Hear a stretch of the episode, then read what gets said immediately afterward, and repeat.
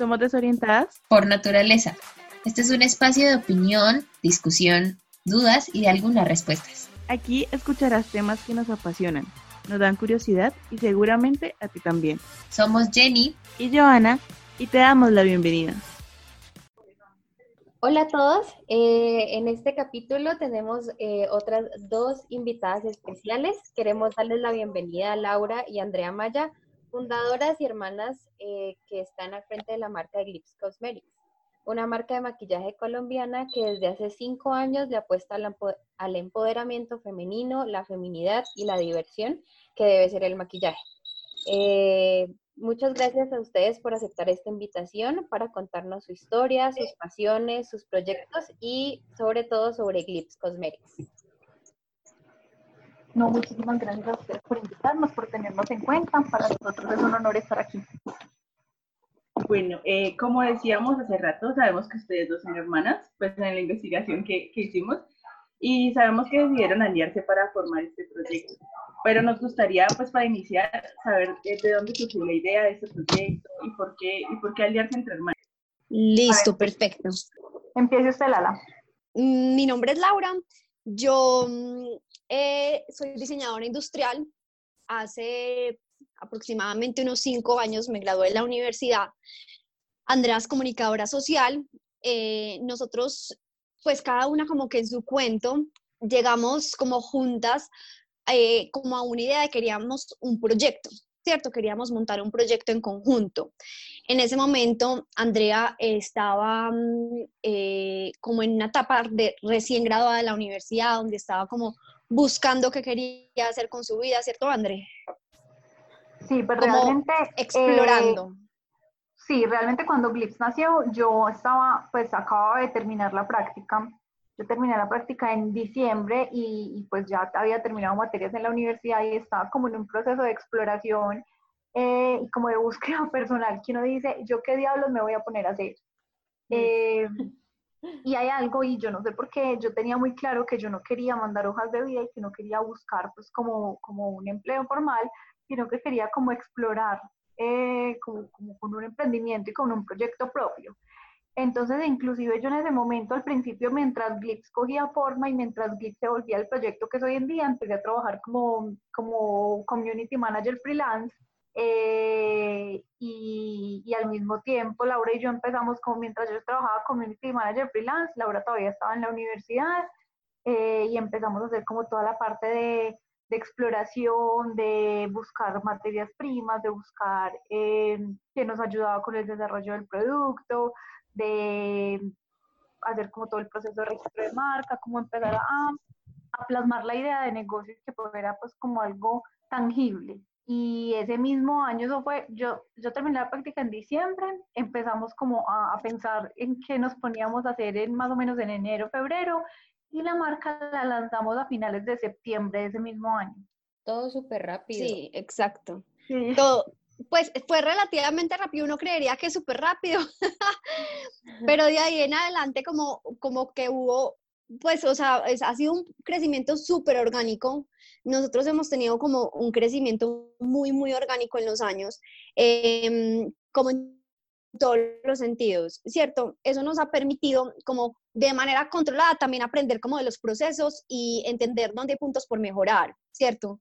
Entonces, no fue como de la noche a la mañana, ya, somos una marca, tenemos mil productos, no, sino que incluso en la primera producción eh, tuvimos mil problemas, mil errores, o sea, hubo pérdidas, pues las que ustedes quieran, que hoy en día realmente no son significativas, pero que en su momento para hacer como la primera vez, para sacar algo, sí fue como, bueno, esto es un aprendizaje que nos pase la primera vez y no nos vuelva a pasar. Entonces eso le ayuda a uno como a reafinar muchos, muchas partes de los procesos para, mm, para aprender mucho más rápido, ¿cierto? Y como para poder, eh, ¿cómo se dice esto? Como desarrollar pues el proyecto en sí de una manera como más más oportuna y como con teniendo ya como una experiencia, ¿cierto? Sin haber tenido nada experiencia en nada de esto. Claro, o sea, es, es, entendible que todos los errores se aprenden y pues ustedes hicieron como el camino como debía ser, o sea, no fue como así, como tú dices, de la noche a la mañana.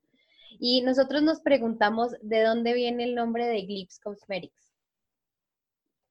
Bueno, nosotros un día... Sí, cuenta. No, no, realmente que es súper curioso porque a la gente le causa como, como mucha curiosidad y es una de las preguntas que más nos hacen, pero realmente no hay, tan, no hay tanta ciencia detrás del nombre.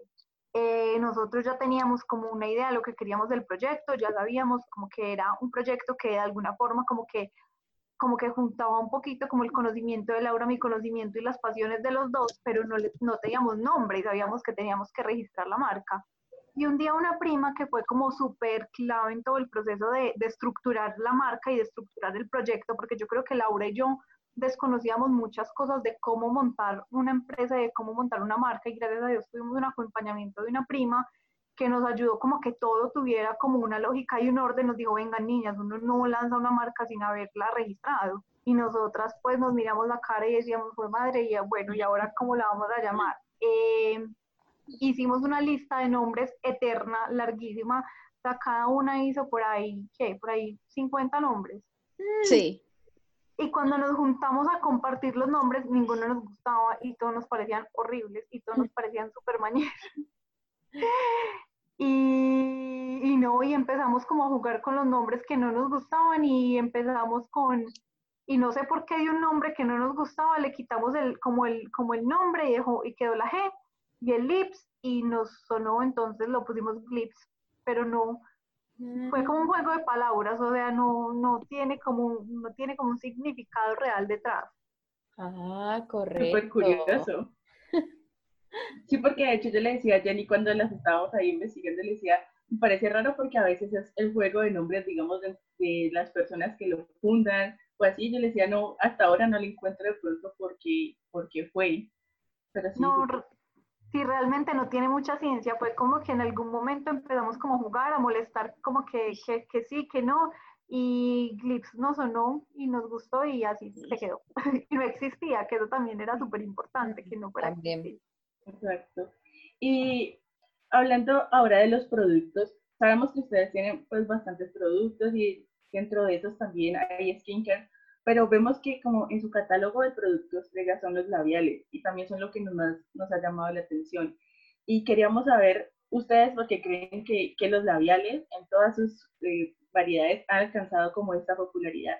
Bueno, hay algo que es súper importante y es que nosotros siempre le hemos apuntado como a que seamos como una marca de maquillaje súper natural y súper del día a día. O sea, nuestra consumidor ideal no es la maquilladora profesional, o sea, sí, nos parece muy chévere que usen nuestros productos, pero nosotros queremos como ser parte de esa rutina como del día a día de todas las personas y de mujeres que de pronto no saben mucho de maquillaje, que de pronto no son profesionales o no han estudiado mucho el tema, pero les gusta, o sea, porque al fin y al cabo es un momento para compartir con uno mismo, para conectarse con uno mismo, porque es chévere arreglarse, porque les parece importante, no sé, así echarse pestañina pues y un labial con eso tienen. Entonces, creo que este producto como tal, al ser como un producto que es muy universal, que utilizamos personas que de pronto sabemos más de maquillaje y que profundizamos más en el tema, también lo pueden utilizar personas que, como les cuento, no se aplican absolutamente nada más que una máscara y un labial. Mm. Entonces, creo que en ese sentido, y porque nosotros desde la intención de la marca, y, eso sí lo sabemos desde el principio, queríamos que fuera como una marca que acompañara en el día a día, o sea, no ser una marca de maquillaje así súper profesional, pues, que tiene, no, sino que, que fuera algo como que fuera mucho más cercano y que estuviera en tu cosmetiquera y que fuera contigo en tu cartera a todas partes. Entonces, creo que por eso ha sido como uno de los hitos más grandes que hemos tenido en cuanto a producto en la marca, porque, porque realmente creo que, y considero, pues yo también lo siento, que muchas veces cuando nos aplicamos labial, sentimos que a veces es casi que lo, lo único que necesitamos como para sentirnos un poquito más arregladas. Sí. Y, y, en ese sentido, nosotros trabajamos mucho en una fórmula que fuera súper chévere de usar, que fuera como muy atemporal, que fuera súper cómoda para las personas que les gustara eh, como la tendencia, pero que también les gustara como un labial más tradicional. Entonces desarrollamos una fórmula que es mate, pero es cremosa. Entonces es súper humectante, muy suavecita y creo que también en ese sentido, en cuanto a la formulación, pues ya como un poquito más técnica del producto, eh, por eso ha sido tan exitoso también. Y yo, yo creo que también tiene como una razón de ser y es que eh, cuando, uno, pues cuando uno mira como la gran mayoría de las mujeres, eh, pues las mujeres se casan con un polvo, se casan con una base, se casan con una pestañina, pero, pero para los labiales hay un mundo inmenso y no conozco la primera mujer que solamente tenga un labial y no conozco la primera mujer que solo utilice un tono de labial, sino que es como el primer producto que a las mujeres nos permite como salir un poquito de la zona de, confort y experimentar con el color. O sea, nos pasa muchísimo que, que, es, como, que es como el producto, o sea, que nosotros a nosotros nos gusta pensar que el labial también es como, como un instrumento de comunicación de cierta forma, porque el color del labial acompaña muchísimo el estado de ánimo, acompaña mucho la ocasión, acompaña mucho lo que queremos transmitir. O sea, la misma mujer, eh, o sea, no sé, yo puedo estar el lunes para la oficina, puedo usar un color rosadito súper pálido que no quiero que se note mucho, pero si por la noche quiero salir de rumba, me pongo un rojo súper fuerte, súper llamativo y siento que con eso tengo. Entonces, es un producto que para nosotros siempre ha sido como como muy lindo en el sentido que se vuelve como una herramienta de, de expresión y de comunicación. Entonces, no sé, siempre hemos tenido una afinidad súper bonita por este producto y por eso fue como para nosotros de forma muy natural, pues fue natural empezar por él. Ay, qué chévere. Y no, eso de que tiene como un sentido de expresión es muy, muy cierto, de verdad que sí. Y sabiendo que ustedes tienen la filosofía de que acompañar a las mujeres en el día a día, ¿qué otros proyectos o qué otros objetivos tienen con la marca dentro de esta filosofía? Bueno, ahorita estamos empezando a explorar todo el tema de cuidado de la piel y no solamente cuidado de la piel, sino cuidado personal en general, no solamente para la cara, sino para que sea como cuidado personal, que abarca un universo infinito de cosas, em, tanto desde lo que haces por ti como persona, como, pues, o sea, hábitos que tomas, eh, como los productos que consumes para el cuidado personal, em, sobre todo porque últimamente nosotros también nos hemos conectado muchísimo con esto, con este universo, em, y estamos empezando a querer explorar mucho más por ahí. Entonces, inicialmente, pues como saben, ya tenemos como algunos productos que son de la línea de cuidado personal, pero nos gustaría como empezar a explorar muchísimo más y y abrir mucho más a este universo, incluirlo mucho más en, en, nuestra marca. Súper, súper chévere. Yo creo que en el camino ustedes han como que establecido su, como su meta, su, su rumbo y también su filosofía. Y nos parece súper chévere porque creo que han aprendido en la marcha, ¿no? Como pues muchas empresas. Y nos gustaría saber mm, de todo lo que hablaron también, ¿qué las inspira? O sea, ¿qué las inspira a crear, digamos, los labiales, como dijeron, o esa nueva línea de skincare? Eh, ¿en qué se basan o cada día en qué piensan para, para inspirar? Bueno, yo creo que hay muchas formas de inspirarnos. Eh, hay, lo primero que nos inspira y en lo que más nos centramos es como en lo que nos gusta a todas, ¿cierto? En algo que nos conecte a todas, no solamente a nosotras dos, pues como creadoras de la marca, como eh, las personas encargadas, pues de sacar productos o hacer campañas, sino también a la gente que está alrededor de la marca, que ya se, se, ha como familiarizado con ella. Em, son la verdad, o sea, va a sonar muy cliché y muy cursi, pero son nuestra fuente de inspiración porque a través de comunicarnos con, eh, con personas, pues que realmente son quienes consumen nuestro producto, porque el producto no está diseñado para estar en una estantería y estar bonito, sino para que, como les digo, o sea, se vuelva como algo de uso como personal y, que tenga una conexión chévere con nosotros, a través del contacto con personas nos hemos dado cuenta de muchas cosas que, que la gente quiere. Y esa, literalmente esa es la primera fuente de inspiración. O sea, ¿qué es lo que estamos buscando? ¿Qué es lo que queremos? ¿Cómo queremos ser mejores o cómo queremos sentirnos? Y ahí, de ahí ya sale ya un montón de, de insights que nos inspiran y ya luego empezamos como todo el tema de formación ya de proyectos en sí. Y yo creo que de todas maneras, tanto como marca como, como personas, somos como, como seres o como entes en constante evolución. Entonces nosotros en Click todo el tiempo estamos como, como buscando, pues estamos buscando cómo llevar la comunicación más allá, eh, cómo llevamos los productos más allá, cómo llevamos la atención del cliente, pues como un paso adelante. Entonces, para poder lograrlo, tenemos que estar en, como, en un, como en una constante, en un constante estudio, en una constante investigación y, y, con la mente un poquito abierta de cómo hacemos las cosas distintas todo el tiempo, cómo mejoramos todo el tiempo y cómo, y cómo encontramos inspiración en todas partes. Es súper curioso porque cuando uno es dueño de un negocio, yo creo que, que, es muy raro, pero, pero uno piensa en el negocio las 24 horas del día, los 7 días a la semana, los, 35, los 365 días del año. Es impresionante. O sea, yo a veces me, me levanto con ideas, me levanto a la mitad de la noche con, con ideas. Eh, y es aprender cómo encontrar como, como tipsitos e inspiración en todas partes. Eso se va como, ¿cómo se dice? Se va como entrenando. Yo creo que también la idea es como ver desde el punto desde empresa y desde consumidor. Yo creo que también eso es eh, algo, pues como más o menos lo que ustedes dicen, ¿no? Como desde, desde lo que nosotros queremos para nosotras y desde lo que el cliente quiere para de la marca. Entonces, eh, pues como en ese sentido, ¿Cómo ven el mercado de los cosméticos y como en general de los productos de belleza en Colombia? En Colombia hay una gran oportunidad, sobre todo porque en este momento, bueno, en los últimos, digamos, 6, 7, 8 años, ha venido en un crecimiento súper grande, muy, muy grande, un auge impresionante, hablando pues de temas de maquillaje, por ejemplo, eh, de maquilladoras, de personas que quieren aprender a maquillarse más, eh, de, de, youtubers que, se pues, que también dedican su día a día a esto. Em, creo que la red social también nos ha permitido y el desarrollo de las redes sociales nos ha permitido como que cada día salgan muchas más personas que estén como inspiradas y que, y que estén conectadas a este universo.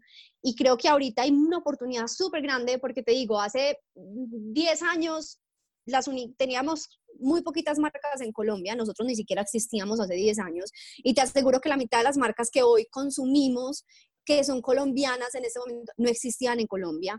Em, todo lo que uno quería usar o lo tenía que traer de Estados Unidos o aquí no había casi mercado, no había casi oferta y yo creo que ahorita es, como les digo, es una oportunidad súper grande porque ya hay mucha más demanda de parte de los consumidores, o sea, en, tanto en maquillaje como en cuidado personal.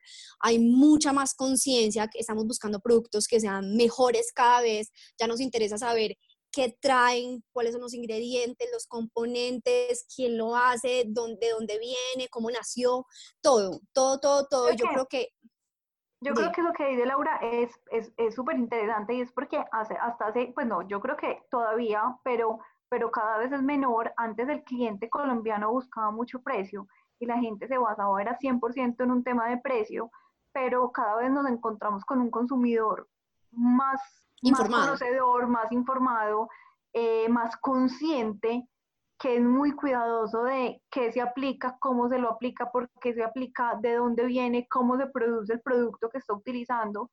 Entonces, eso, es chévere porque le da a uno también como, como empresa y como marca la oportunidad de, pues, de, crecer siendo transparente con el consumidor y, y, mostrándole que, que, uno también puede hacer productos muy conscientes, de muy buena calidad, y amigables con el medio ambiente, con los animales y, y cuidadosos con la piel, pero colombianos, o sea que no necesariamente hay que importar todo para que sea bueno. Sí, es Entonces, ¿ustedes cuáles creen que es el mayor reto dentro de la industria para ustedes? Yo creo que es mirar la industria desde los diferentes como, como campos, porque para nosotros como marca el, el, el reto grande en este momento es ganar y crecer eh, como en el mercado, o sea, ganar como, como una parte de ese mercado que todavía está como explorando, ¿cierto?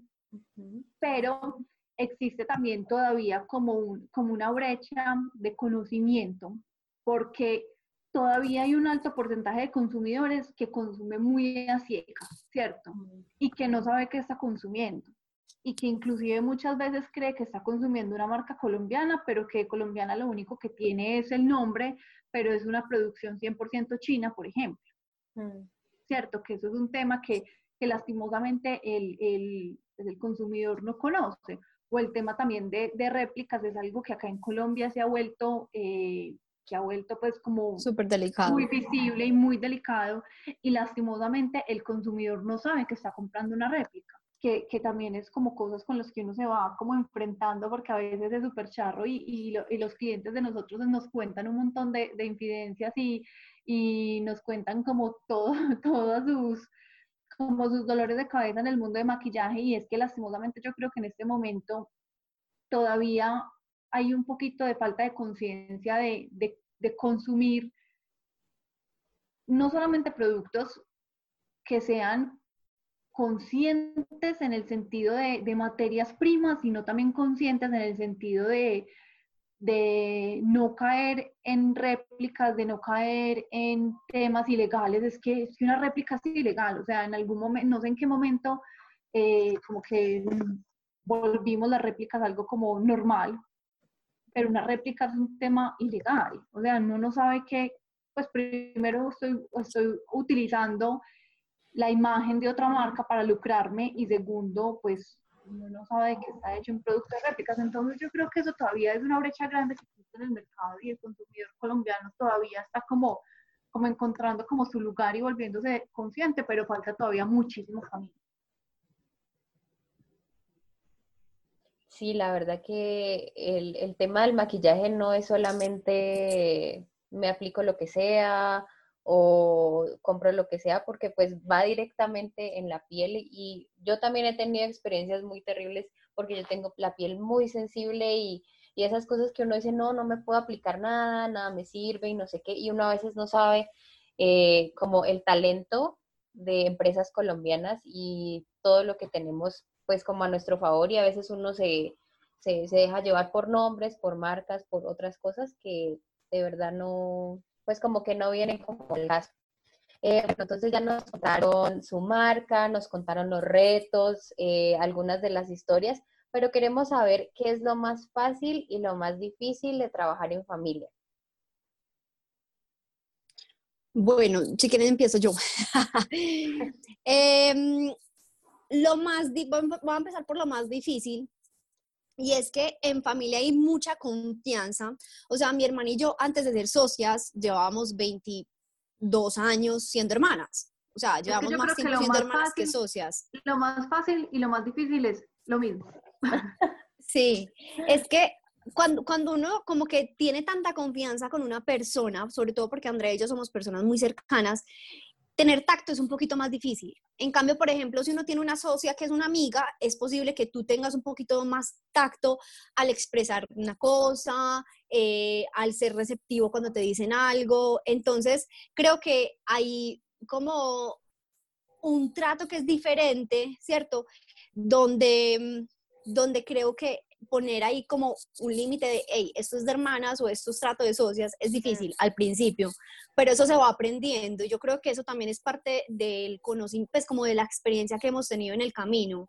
Porque a nosotros, por ejemplo, para ser muy sinceras, y lo hemos contado muchas veces en redes sociales, nos, nos, costó muchísimo acostumbrarnos a trabajar juntas porque somos personas súper diferentes, somos personas completas, somos por los opuestos, mejor dicho, por decirlo así. Y lo vimos como una oportunidad chévere para poder complementarnos y crear una empresa que tenga pues como eh, conocimientos interdisciplinarios y así lo hicimos, pero fue difícil como acoplarnos a trabajar juntas inicialmente. Hubo muchas peleas, eh, había muchas discusiones tontas, pero pues al fin y al cabo aquí estamos y todavía habrá una que otra discusión, pero ya como que la sabemos llevar mucho más fácil. Antes se volvía tema de pelea, sobre todo porque André y yo, pues ya no, porque ya crecimos, pero compartíamos eh, el mismo carro, vivíamos en la misma casa, desayunábamos juntas, íbamos al gimnasio juntas, entrenábamos juntas, eh, salíamos a trabajar juntas, volvíamos a la casa juntas, nos acostábamos juntas y al otro día nos teníamos que volver a levantar juntas. Entonces era mucho tiempo compartido, o sea, era todo el tiempo estábamos juntas. Entonces, obviamente, pues, o sea, es imposible que una relación sea perfecta, absolutamente perfecta. Entonces, eh, esa, esa parte como que también era un poquito difícil porque a veces incluso las peleas de hermanas que no tenían nada que ver con la empresa, como que las llevábamos al ámbito empresarial. Entonces, si no sé, digamos que yo le boté una camiseta a Andrea, entonces ella estaba furiosa durante una semana. Entonces tocar un tema empresarial era difícil pues porque estaba furiosa. Pues estoy poniendo un ejemplo, pero, pero así era y luego, como ya les contamos, pues eso es parte del proceso de maduración, de aprendizaje y creo que lo hemos aprendido a llevar mucho más fácil, pero yo les digo, eso no es fácil, o sea, trabajar en familia es difícil. Lo digo yo y lo dice mucha gente que trabaja también en familia, pero se puede aprender. Y es, sí, y es súper curioso porque la gente cree que, pues, como que la gente es como, ay, no, ustedes tienen una relación lo máximo, ay, no, ustedes se llevan súper bien, y pues realmente sí tenemos una relación lo máximo y sí nos llevamos muy bien, pero empezar a trabajar, pues, como dice Laura, es supremamente difícil. Pero también es como poner en una balanza y cuando uno mira, pues, que yo ahorita interrumpí a Laura y le decía, lo, lo fácil es también lo difícil, pues sí, al principio nos costó entender que teníamos formas diferentes de hacer las cosas, nos costó entender que yo tenía que respetar sus procesos y que ella tenía que respetar los míos, que cada una tenía sus fortalezas y sus funciones y que lo ideal era como que ella hiciera para lo que era buena y yo hiciera para lo que era buena y no pisarnos los talones, los talones, sino que confiar la una en la otra. Pero al mismo tiempo, también eso es lo bacano y es que uno, pues como que en quién va a confiar más que en la hermana. Entonces, creo que encontrar una persona con la que uno pueda como, como, como tener como esa sincronía no es fácil y pues a pesar de que nosotros al principio nos costó mucho adaptarnos, nos ha ido muy bien. Sí, eso es verdad. No, súper, súper chévere y a veces, pues lo que dicen, es, es difícil separar, digamos, como la familia de los negocios, pero digamos que pocas personas logran eso, ¿no? Porque muchas familias, de hecho, como que se destruyen por, por temas así, por decirlo sí, de alguna manera. Mm. Sí. Y digamos que ya nos contaron bueno, esa parte de lo difícil. Queríamos saber un sueño que tengan por cumplir para la marca o, o lo que lo ven, eh, digamos, eh, un sueño a corto plazo, a largo plazo. Bueno, a corto plazo, eh, nosotros realmente estamos como muy enfocadas en todo el tema en este momento de e-commerce. Y yo creo que uno de los sueños a corto plazo es que Glips sea definitivamente la marca de maquillaje más fuerte en, en tema e-commerce a nivel nacional, ¿cierto? Eh, y ya más pensando a, a largo plazo es eh, internacionalización de la marca. Pues, pero no, eso no largo plazo, un mediano plazo es todo el tema de internacionalización de la marca, que es un tema que cuando, cuando son productos cosméticos que requieren eh, INVIMAS, FDAs, permisos, certificaciones. Es un proceso que es un poquito más riguroso, pero, pero no es imposible. Eso la verdad es súper chévere. Creo que internacionalizar la marca podría, como dicen por ahí, lanzarlas al estrellato, o sea, sin lugar a dudas. Sí, sí, estamos trabajando para que, para que sea una realidad a, a mediano, a corto, mediano plazo. Ay, no, súper, súper, súper chévere, la verdad que que teníamos una curiosidad por conocerlas, por saber quién estaba detrás de la marca y queríamos darle las gracias por, por, por su tiempo, por ese mensaje, digamos que por, por apostarle a un proyecto de talento colombiano. Eh, las queríamos felicitar y como les decimos, ojalá esperamos escuchar muchos de ustedes pronto y muchas cosas súper, súper grandes. Eh, esperamos también a las personas que nos escuchen, nos apoyen y que nos escuchen la próxima semana. Muchas gracias. No, a ustedes muchísimas gracias por tenernos en cuenta, por esta invitación y no, esperamos poder volver a conversar en otra ocasión. Claro que sí. Mil, mil gracias de verdad por la invitación, nos encanta. Em, y, y, nada, aquí estamos presentes. bueno, muchas gracias. Chao. Chao y gracias, que estén bien. Chao, que estén bien. Chao. Te agradecemos por escucharnos cada semana. Recuerda que nos puedes leer todos los martes y jueves en nuestro blog. Y escríbenos, nos gustaría saber qué opinas sobre este tema a través de nuestras redes sociales. En Twitter e Instagram nos encuentras como arroba de guion bajo orientadas. Nos vemos pronto.